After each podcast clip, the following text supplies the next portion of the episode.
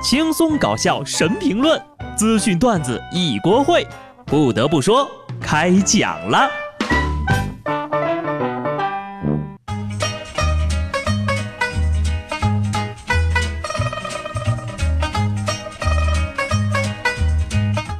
Hello，听众朋友们，大家好，这里是有趣的。不得不说，我是机智的小布。我们的时代啊，是真的改变了。昨天路过商场，我就看到一个宣传海报。小两口可能平时不看电视，但孩子到了两岁，家里就应该买电视，保护孩子的视力。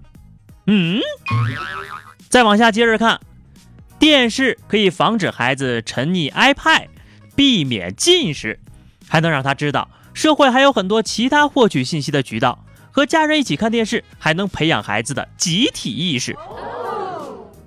有道理呀，不过呢，我觉得下面这种引流方式更厉害。湖南怀化的街头，一名乞讨的男子跪在路边乞讨，前面呢堆着小山似的纸币，过路的市民都惊呆了，还有人掏钱，还有人说呀，这是男子自己拿袋子倒上的。这你们就不懂了吧？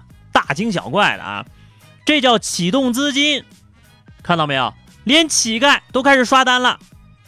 不过呢，有这么多的钱还出来要饭，你这不是花式炫富吗？生气。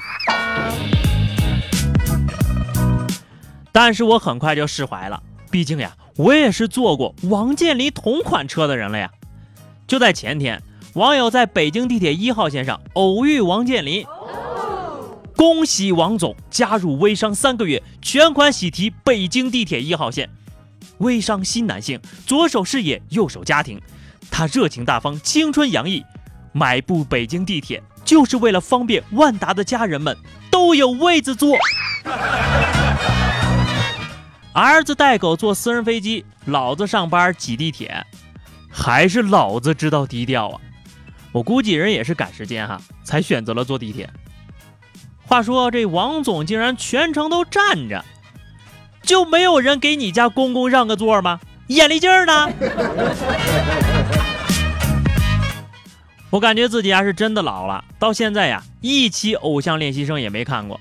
像我身边那些小孩子嘛，讨论起来都是热火朝天的，我就只能嗯，恭喜偶像练习生成为史上抄袭之最，丢人丢到了戛纳。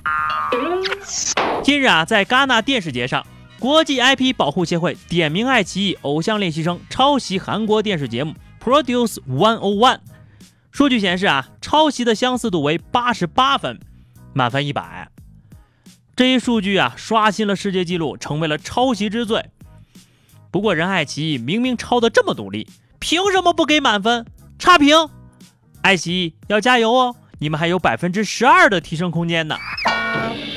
话说这扣掉的十二分。应该是因为没有用韩语吧，太遗憾了，本来是可以得一百分的。就事论事啊，韩国抢咱们传统节日该骂，但是呢，错了就是错了，对的就是对的，抄袭是可耻的呀。网骗也是相当可耻的。二零一五年，王三姐与小李相识，说自己是九零后。面对年轻美貌的少女，这小李呀，迅速的坠入了爱河。然而呢，王三姐嗜赌如命，两年间骗取了小李六百万，挥霍了。由于这王三姐呢善于打扮，抓捕过程当中呀，连民警都差点没认出来。最后呢，她交代了，她是一九七六年出生的，离婚了，还有一孩子。亚洲四大邪术重现江湖了，这哪是化妆啊？这明明就是整容，大姐呀，你还是改做美妆博主吧，肯定比网骗来的多呀。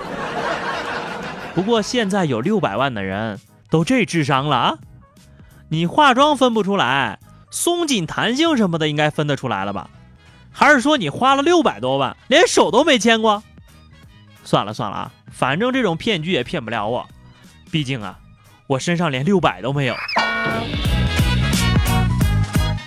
这应该是对直播行业的一次重大利空了啊！白天直播的那些网红，你们说会不会晚上都出去跳广场舞啊？为什么要出来骗钱呢？我化妆之后貌美如花，所以不想上班。从以往的破碗、铁盆、纸盒，到现在拿着二维码乞讨，这乞丐的手段呢，可谓是花样百出。近日呢，在丽江街头就出现了一位红衣女子，以本人貌美如花，所以不想上班为理由来乞讨，突然就成了网红了。这个呀，应该是我听说过的靠脸吃饭的最简单粗暴的手段了，名副其实靠脸吃饭。虽然说这样乞讨呢也不算害人哈，但你说有手有脚的这么出来讨钱，积极向上的价值观是有点落差了啊。这照片呢我也看了。言过其实哈，最多你也就有百分之五十的真相，貌美算不上，跟如花长得呀倒是挺像的。想当年呢，我也是靠颜值吃饭的，后来差点饿死，就只能凭本事了。打工是不可能打工的，我一个大学生，我有更远大的理想啊。话说，二十岁的小克到杭州去旅游，钱花的差不多了，就想着呀抢劫，而且呢还随身带了个笔记本，上面仔仔细细的书写了预谋抢劫的作案过程，还有心得，天天的做总结，鼓励自己，加油，你是最棒的，强者面前没有弱者席位。民警就问他，为什么不找份工作打工赚钱呢？他说，打工是不可能打工的。我一个大学生，我有更远大的理想。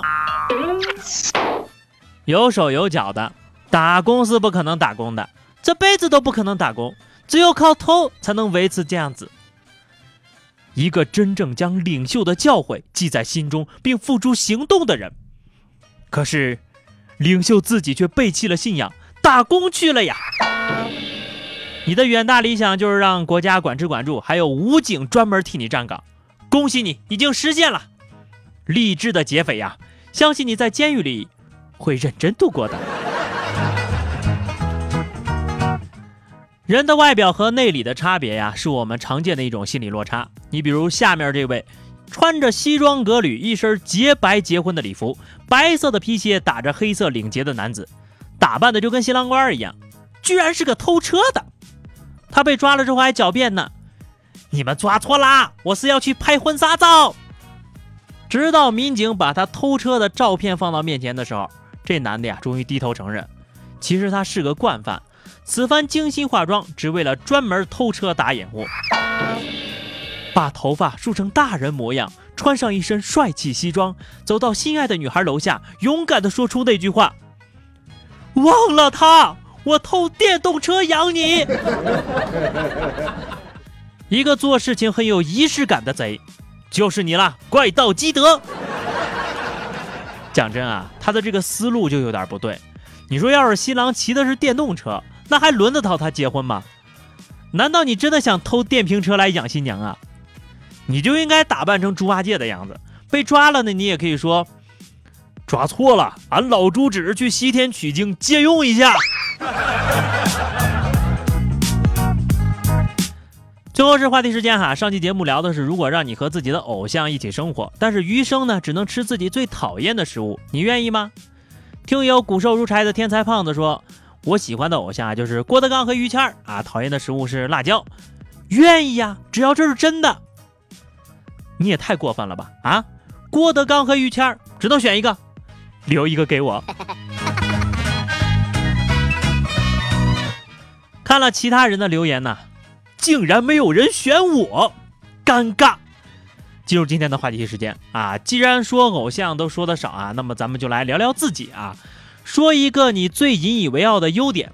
欢迎在节目评论区留言，关注微信公众号 DJ 小布或者加入 QQ 群二零六五三二七九二零六五三二七九。下期不得不说，我们不见不散，拜拜。